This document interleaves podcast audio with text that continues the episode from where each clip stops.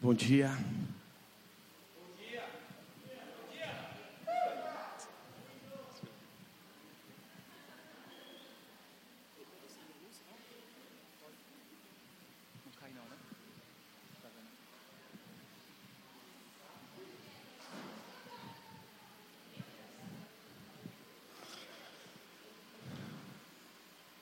Hoje eu vou falar um pouco sobre doutrina correta com a prática verdadeira.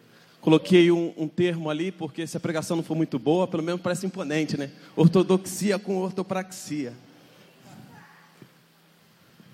É, mas isso surgiu no meu coração.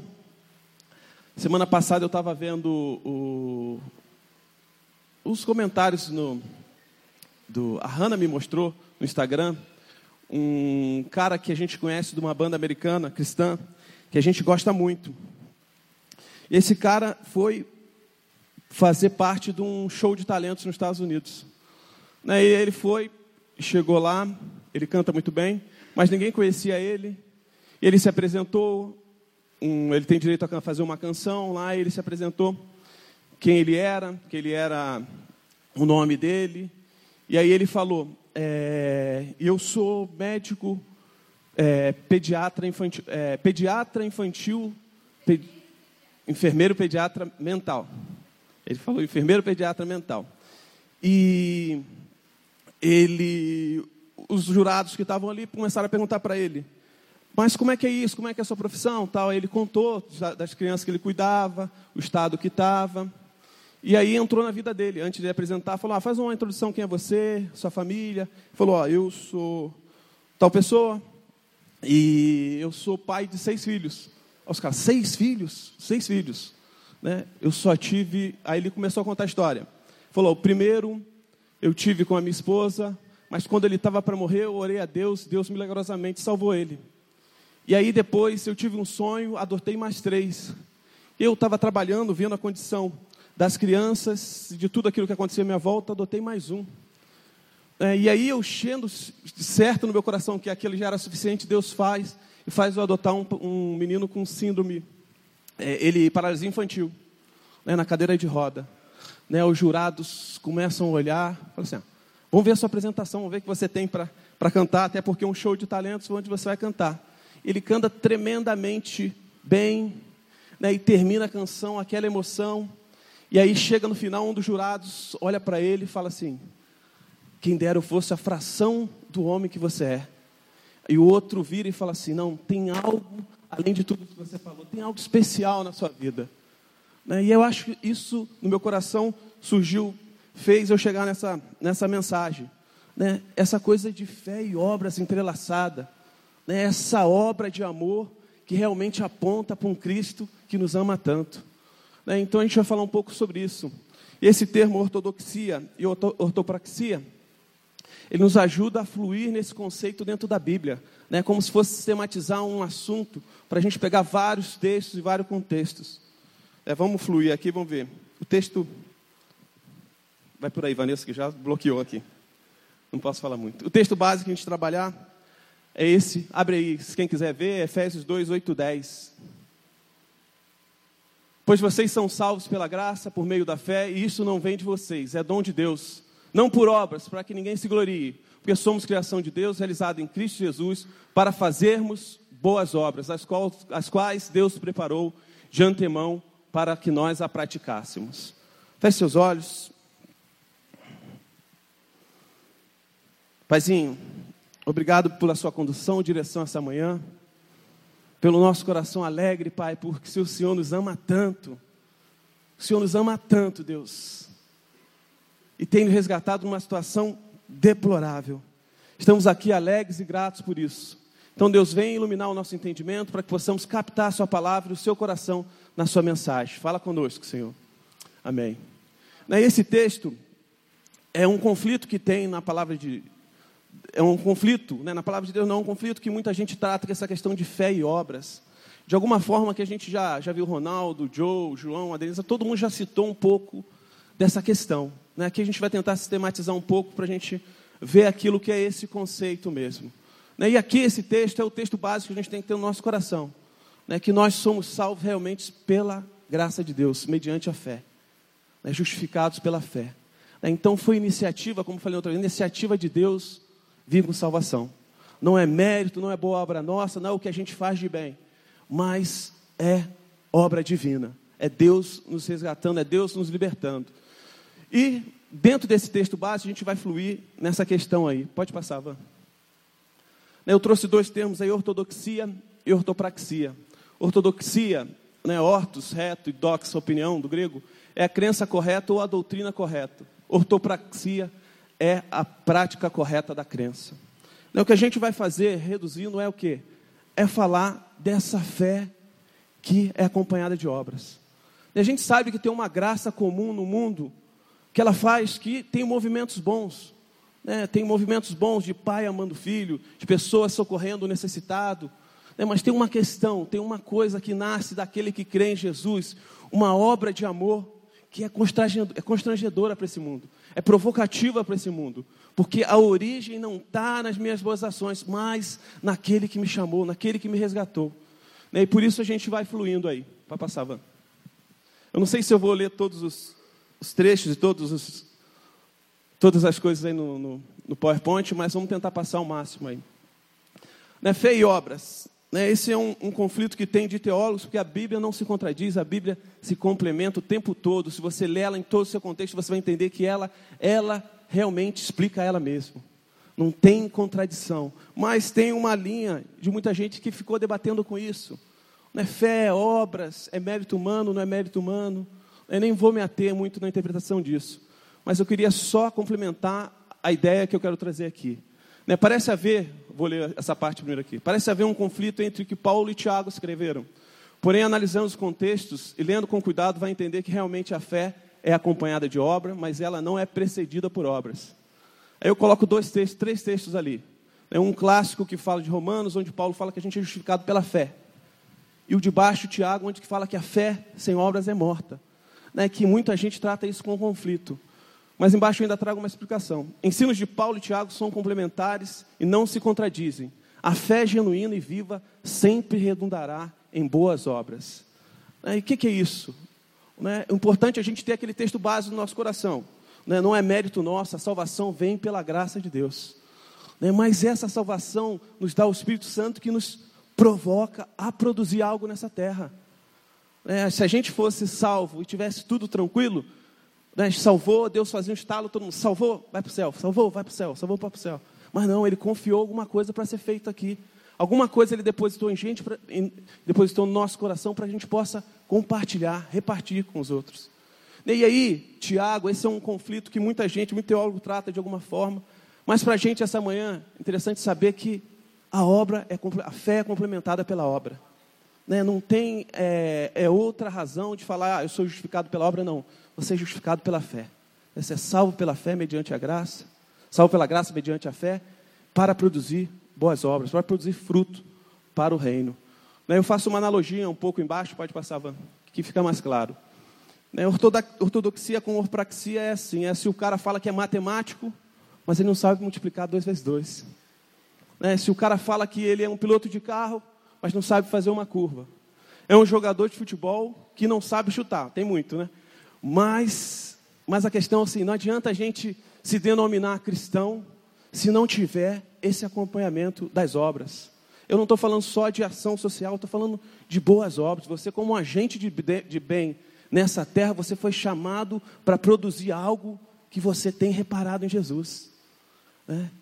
E ali eu trabalho e falo, perfume flui naturalmente. As obras são evidência, a evidência da nossa fé.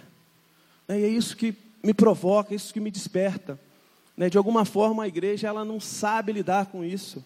Na igreja, quando fala a igreja em toda a sua história, né? ou ela quer ficar presa nela mesmo, não abrir para nada, ou ela quer num ativismo desenfreado tentar fazer as coisas sem estar conectado à mensagem. Né? E a gente vê ao longo da Bíblia vários, vários, várias histórias que mostram que Jesus apontando para isso. Né? Uma fé verdadeira, uma fé que faz sentido, frutificando em obras, frutificando em coisas do Espírito. Pode passar, Ivan. É, e aí eu começo falando um pouco de Jesus. Jesus confrontava os fariseus e mestres da lei por se empenharem em fazer as obras da lei, mais se distanciarem das obras do amor. O que, que, é isso? Você conhece a parábola do bom samaritano, né? Todo mundo já ouviu. Que é o quê? Conta a Bíblia lá em Lucas 10, que tinha um cara, Jesus pergunta para Jesus, é, Jesus, é, o que eu faço para herdar o reino dos céus? Os fariseus e os mestres da lei. Ah, você já sabe o que está escrito lá na lei, né? Ama a Deus de todo o seu coração, com todas as suas forças, e amar o próximo como a si mesmo. E aí o mestre da lei pergunta, quem é o, seu, quem é o meu próximo? Aí Jesus começa essa parábola, desenrola essa parábola. Fala, certa vez tinha um homem descendo de Jericó, Jerusalém, Jerusalém a Jericó. Esse cara foi espancado por assaltantes. Vou criar uma versão minha aqui, tá? Não vai dar pra... E primeiro passa um sacerdote vendo, olha, vai para o outro lado da rua. Depois um levita passa, olha, vai para o outro lado da rua. Mas tem um samaritano que olha, se compadece, leva ele para a próxima cidade, ajuda, dá dinheiro, limpa e cuida dele. Aí Jesus volta à pergunta, como era comum dele, falou: Mas quem você acha aqui realmente era o próximo daquele que sofreu tudo isso, daquele assaltante, daquele cara que sofreu pelos assaltantes? E aí o mestre da lei, com muita raiva, ele deve ter falado, porque era impraticável reconhecer a bondade num samaritano, que era um povo oposto a ele ele deve ter falado assim com dente junto, falou, o que exerceu misericórdia, o samaritano, o bom samaritano. Aí Jesus fala, então faça isso. A questão toda aqui é que, de alguma forma, a gente pensa que para a gente herdar o reino de Deus, a gente tem que fazer boas obras. Boas obras é a porta para isso. É, mas eu acho que nesse texto tem algumas coisas que trazem clareza. Não só nesse texto, mas no livro de Lucas, apoiado nos escritos de Paulo, né, de Tiago, onde você traz realmente uma clareza o que é essas obras, essas obras de amor. Né, pensando, analisando essa parábola, o primeiro cara que passa é um sacerdote. Né, e a gente sabe se o sacerdote, diante da lei que ele vivia, que ele praticava, visse um cara sangrando, um cara quase morrendo, diante da lei que ele, que ele, que ele praticava, que ele acreditava, ele não podia fazer muita coisa, ele não podia se sujar com aquilo dali. Depois vem um levita, né, o levita a gente sabe que no Antigo Testamento era a preparação do templo, cuidado, a música, o louvor. Né, e esse levita também, sabe o que ele poderia fazer nesse caso aqui? Ele seguindo a lei que ele seguia no coração? É preparar enterro do cara. Ser o melhor enterro possível para o cara, porque ele também não podia entrar, não era a função dele. Né, então Jesus está fazendo o quê? Jesus está desconstruindo ali na lei, naquela lei do Antigo Testamento, ampliando aquilo que era o coração de Deus mostrando que há um caminho mais profundo, há uma obra mais profunda, que é a obra do amor. Né? Que é essa obra que transcende realmente aquela lei que eles viviam, aquele rito, aquele ato religioso. Então tem essa obra do amor que é vista e notória ali. E os caras, é, o mestre da lei não conseguia se desprender disso, porque eles estavam seguindo a cartilha. Né? Mas só que a cartilha tomou pernas, tomou forma e começou a andar numa nova perspectiva. E essa é a revelação de Jesus Cristo ampliando a lei, ampliando o entendimento da lei para aquelas pessoas ali, mostrando que havia uma obra de amor, havia uma obra a ser feita. Né, essa é a palavra do bom samaritano. Pode passar. Né, e a gente vê, onde é um exemplo, para se eu estiver indo muito rápido, você fala, que tem bastante lá.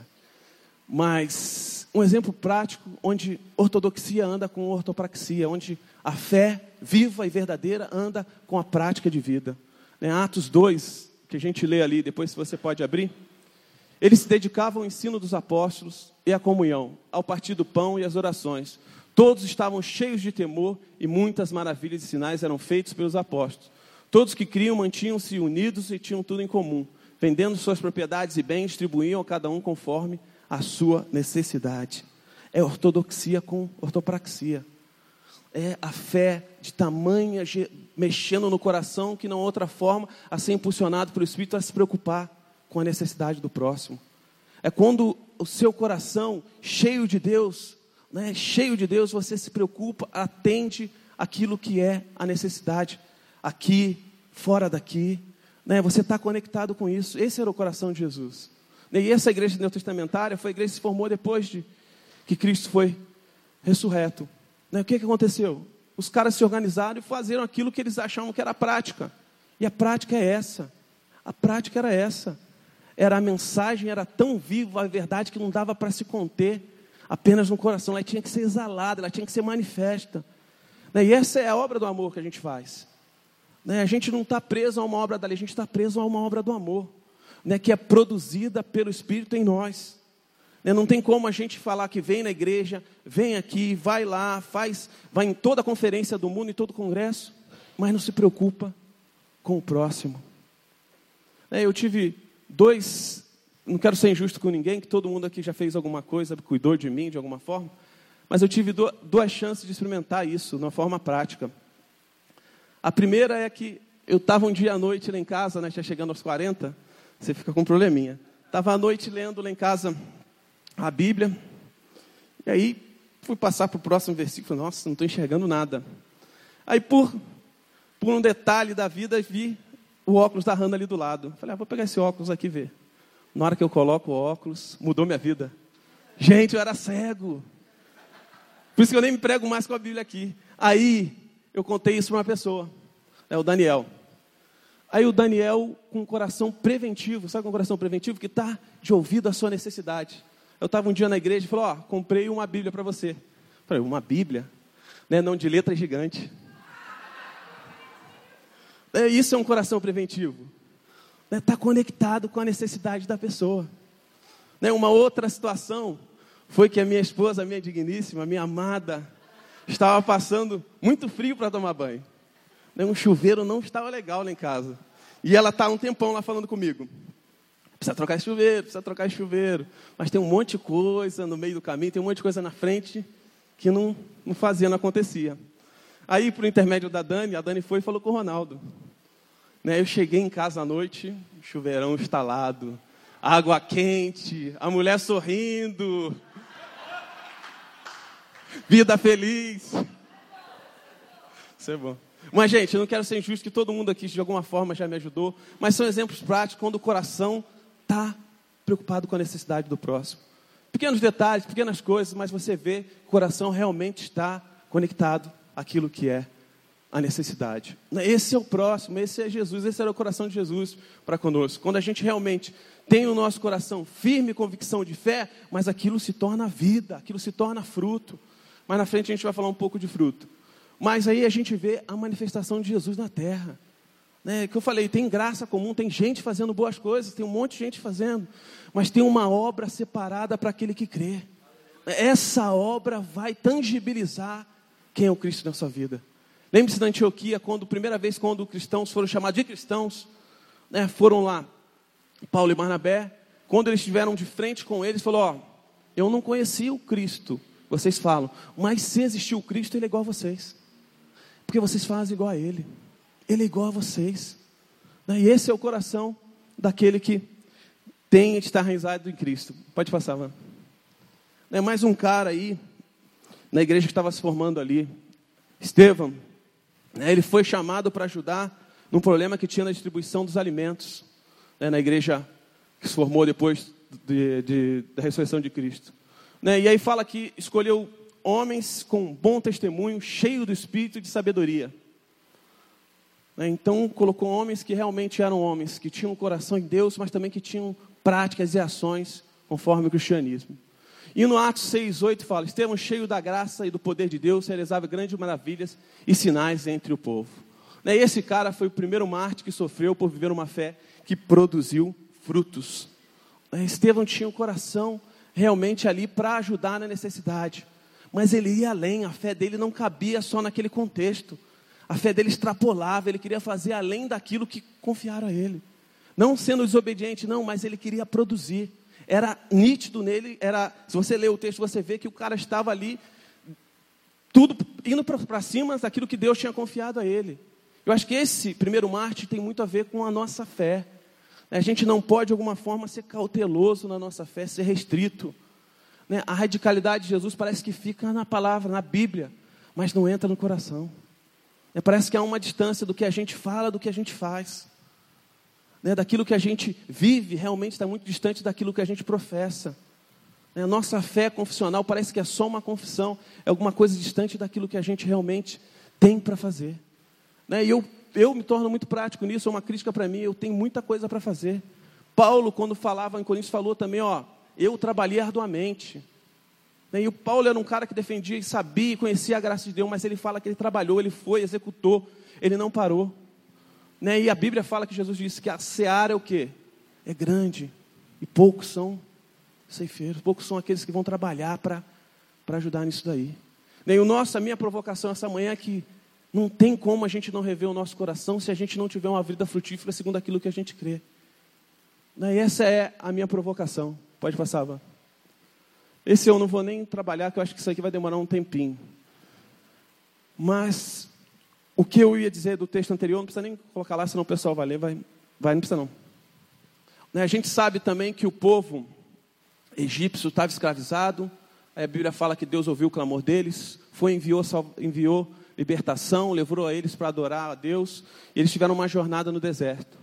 Né, esse é um, um tema um pouco mais profundo, mas eu acho que dá para a gente dar uma pitada aqui e a gente trabalhar numa outra vez. Mas ali eu entendo que o coração de Deus foi ele tirou os caras da escravidão, libertou, né? E deu uma lei para o quê? Para que essa lei fosse ai, um amparo para eles produzirem alguma coisa.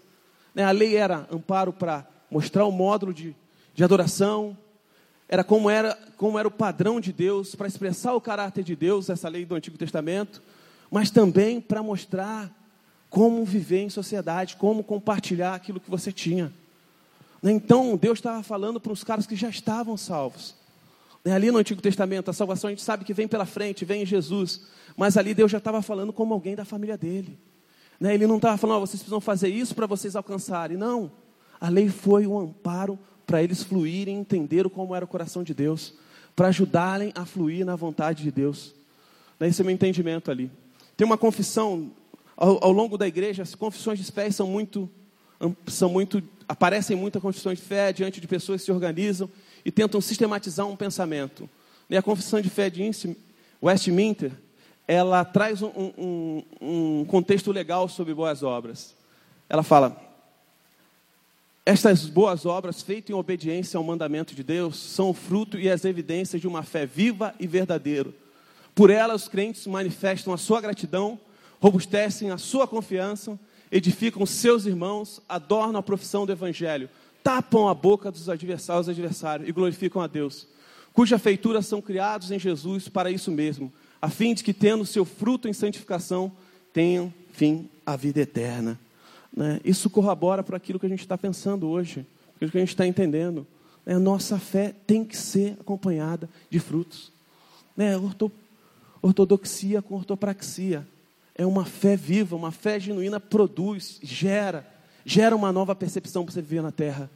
É o Nelson que fala aqui, não, não é piada, mas ele fala uma frase bem legal, né? Ele fala que tem crente quando se converte fica pior do que era. Então o que você diz? Não é crente, não tem o coração de Jesus, não tem, não faz parte, não faz, parte daquilo que ele chamou para viver. Eu passei um texto aí, mas eu vou falar para vocês é, que eu lembrei agora. A gente sabe também que lá em 1 João diz que aquele que diz que ama Jesus deve andar do jeito que ele andou. Né, em João 14 fala também que Cristo né, nos deu né, esse, essa, é, a gente nos chamou, nos convidou para que a gente fosse frutífero.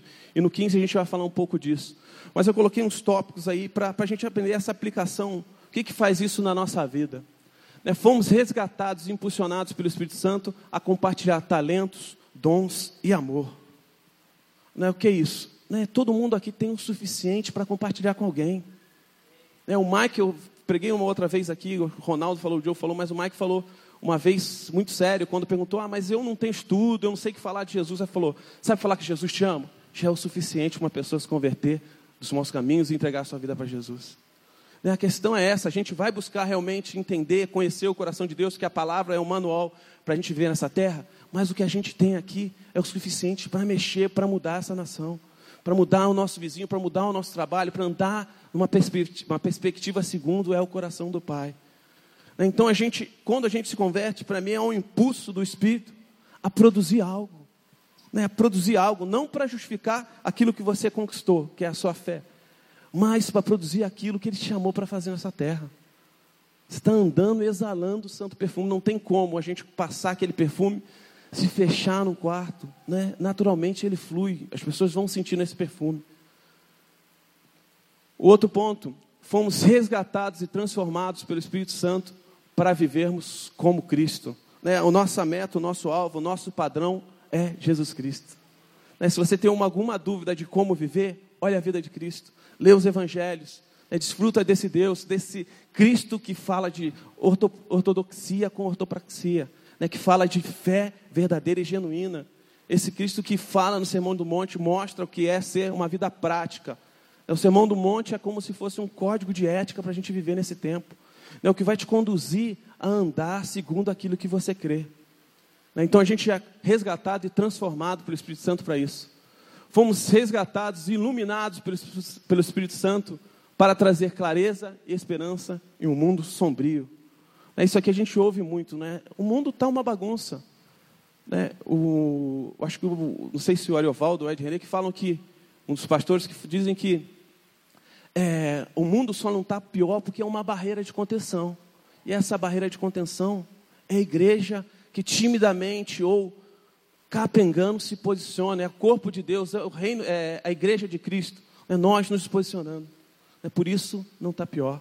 É, nós fomos chamados a dar ordem ao caos, a trazer luz na escuridão.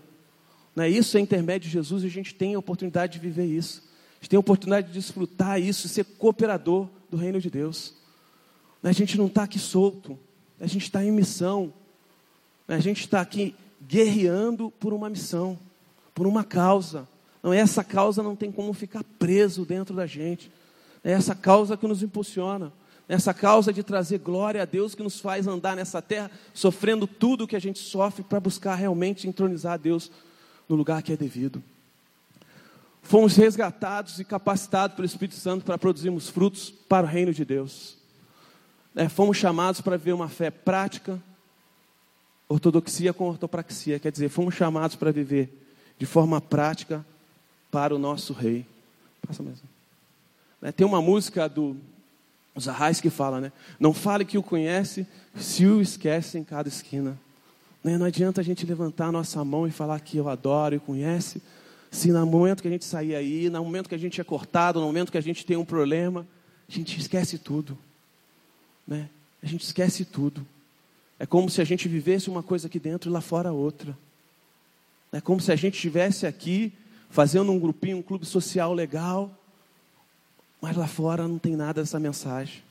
E nós somos o que? Os agentes que levam essa mensagem. É os agentes que realmente vivem apontando para o rei. Né? Então o nosso desafio é viver essa fé prática, essa fé genuína, essa fé que é acompanhada de obras, essa fé que faz você repartir a sua vida, essa fé que faz você não viver para você, mas faz você viver para Ele e para o próximo, essa fé que mexe de você de tal forma que não vai deixar você sossegado do jeito que você está.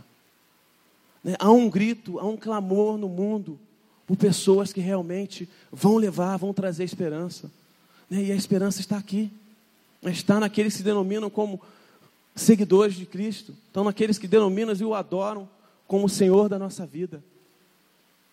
É, então, essa fé tem que ser genuína, tem que ser verdadeira, tem que ser algo que queima em nosso coração. Né? A gente não pode realmente andar nessa terra de forma descomprometida, como se a gente não tivesse recebido orientação. A gente recebeu uma orientação, e essa orientação tem sido dada, dada por Deus. A palavra dele é a orientação que nos faz viver de forma diferente. Né? O fruto que eu estou falando é aquele fruto que sai de um coração realmente devotado a Cristo. Né, como eu falei no início, o texto base. Né, se a gente realmente pertence a Ele, se a gente é, recebeu graça e mediante a fé nós aceitamos Jesus, a gente vai naturalmente produzir alguma coisa. A gente sabe que a árvore é conhecida pelo fruto, frutos bons você sabe onde é a raiz, frutos maus você também sabe. E o meu coração não é para acusar ninguém, nem a mim mesmo, mas é para a gente fazer uma reflexão uma reflexão. Né, como tem sido a produção, como tem sido os nossos frutos. É, eu vou ler um texto aí que fica em João 15, que eu citei antes. Jesus fala: Eu sou a videira verdadeira e meu pai é o agricultor. Todo ramo que estando em mim não dá fruto, ele corta, e todo que dá fruto, ele poda, para que dê mais fruto ainda. Vocês já estão limpos pela palavra que lhes tenho falado. Permaneçam em mim e eu permanecerei em vocês. Nenhum ramo pode dar fruto por si mesmo, se não permanecer na videira. Vocês também não podem dar fruto se não permanecerem em mim. Eu sou a videira, vocês são ramos, são os ramos. Se alguém permanecer em mim e eu nele, esse dá muito fruto. Se alguém permanecer em mim e eu nele, esse dá muito fruto. Pois sem mim vocês não podem fazer coisa alguma. Esse é o texto que eu encerro, porque eu não vou passar mais, mas eu acho que dá para a gente trabalhar um pouco aqui. O sentido de a gente ver o nosso coração. Se a gente está plantado, se a gente é ramo mesmo, não tem outra forma a não ser dar frutos. Né? E esse exercício que a gente tem que fazer, essa reflexão no nosso coração. Né? Onde tem sido a raiz, a saída do seu coração? O que você tem produzido na sua vida? O que realmente você acredita é aquilo que você exala no seu, no seu trabalho, é aquilo que você exala no seu, na sua família, é aquilo que você exala nas reuniões, na, na, no seu momento de comunhão com outras pessoas. Né? Realmente as pessoas olham e vê que há em você alguma coisa além daquilo que você fala. Né? E a gente sabe que a nossa fé, ela deve ser fervorosa, deve ser intrépida, ela não deve ser contida, mas deve ser realmente radical, conforme foi de Cristo. É aí que eu falo, há um grito, falo de novo, há um grito para que os filhos de Deus se posicionem, para que os filhos de Deus sejam realmente esses que vão trazer, como a gente vê ao longo da Bíblia, uma nova perspectiva de vida.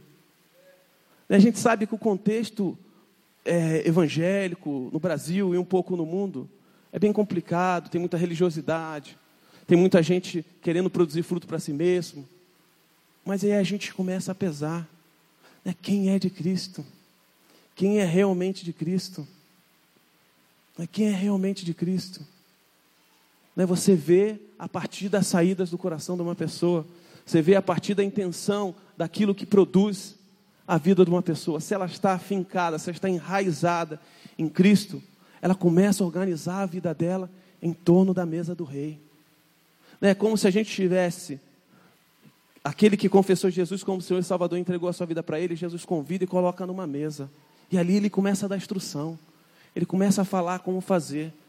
Né? E a gente está aqui aprendendo, ouvindo. Né? Agora, agora é a hora da gente ir, voltar, ouvir, ser abraçado por ele e voltar. As instruções foram dadas. É momento da gente produzir, é momento da gente exalar. Né? Independente de qual é o contexto que a gente viva, a graça suficiente na nossa vida para a gente exalar bons frutos, porque a gente está afincado nele. Né? A graça suficiente na nossa vida para a gente produzir boa, boas coisas, porque a gente está enraizado nele. Né? O meu irmão, é, ele me contou uma história. O Leandro, ele disse que ele conheceu um cara, ele estava indo para os Estados Unidos fazer um treinamento, e chegou no, no, no avião, ele começou a ouvir um cara falando brasileiro, falando inglês, com uma fluência incrível. Ele chegou, começou a conversar com ele, mas, cara, como é que você mora nos Estados Unidos, mora no Brasil? Falou, ah, eu moro nos Estados Unidos, tá? Mas como é que é a sua história? Esse meu irmão não é convertido.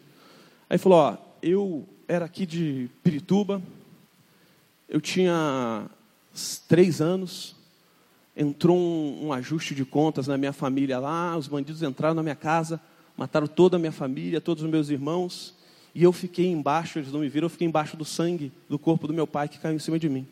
Fiquei três dias lá. Aí, depois de três dias, não chegava ninguém, porque todo mundo tinha medo. Mas vieram uns missionários, foram, me abraçaram, me resgataram, fizeram todo o processo no Brasil para me levar para estudar lá fora. Essa é a minha história de vida. Né? Alguém, de alguma forma, se entendeu a minha dor, entendeu a minha dificuldade foi lá com o apoio. Né? Isso é a vida. Né? Tem gente fazendo isso. Né? Tem gente se preocupando mesmo. Imagina o contexto: ninguém, nem era polícia, não tinha ninguém que queria entrar na casa do menino. Ele tinha três anos, mas esses missionários entenderam a causa, entenderam a mensagem, falaram: eu, eu vivo isso, né? não posso deixar. Entraram, pegaram, resgataram, abraçaram né? e produziram na vida desse menino os verdadeiros frutos daquele que crê em Jesus. Essa é a nossa vida, essa é a nossa devoção. Esse assunto é um pouco mais profundo, mas eu acho que tem o suficiente aqui para a gente mexer no nosso coração, entender o que é essa vida, o que é essa fé genuína e verdadeira. Amém?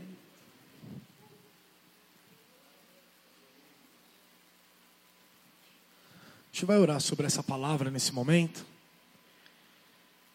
E algo que o Mateus ele falou sobre a confissão de Westminster, que eu fiquei pensando é que entre o começo da nossa vida com Deus, que é a salvação, e o fim, que é a nossa vida eterna, tem essa fé prática, tem essa vida sendo, vivendo a semelhança de Cristo e sendo a expressão de Jesus, com quem for que estivermos vivendo, aonde nós estivermos vivendo.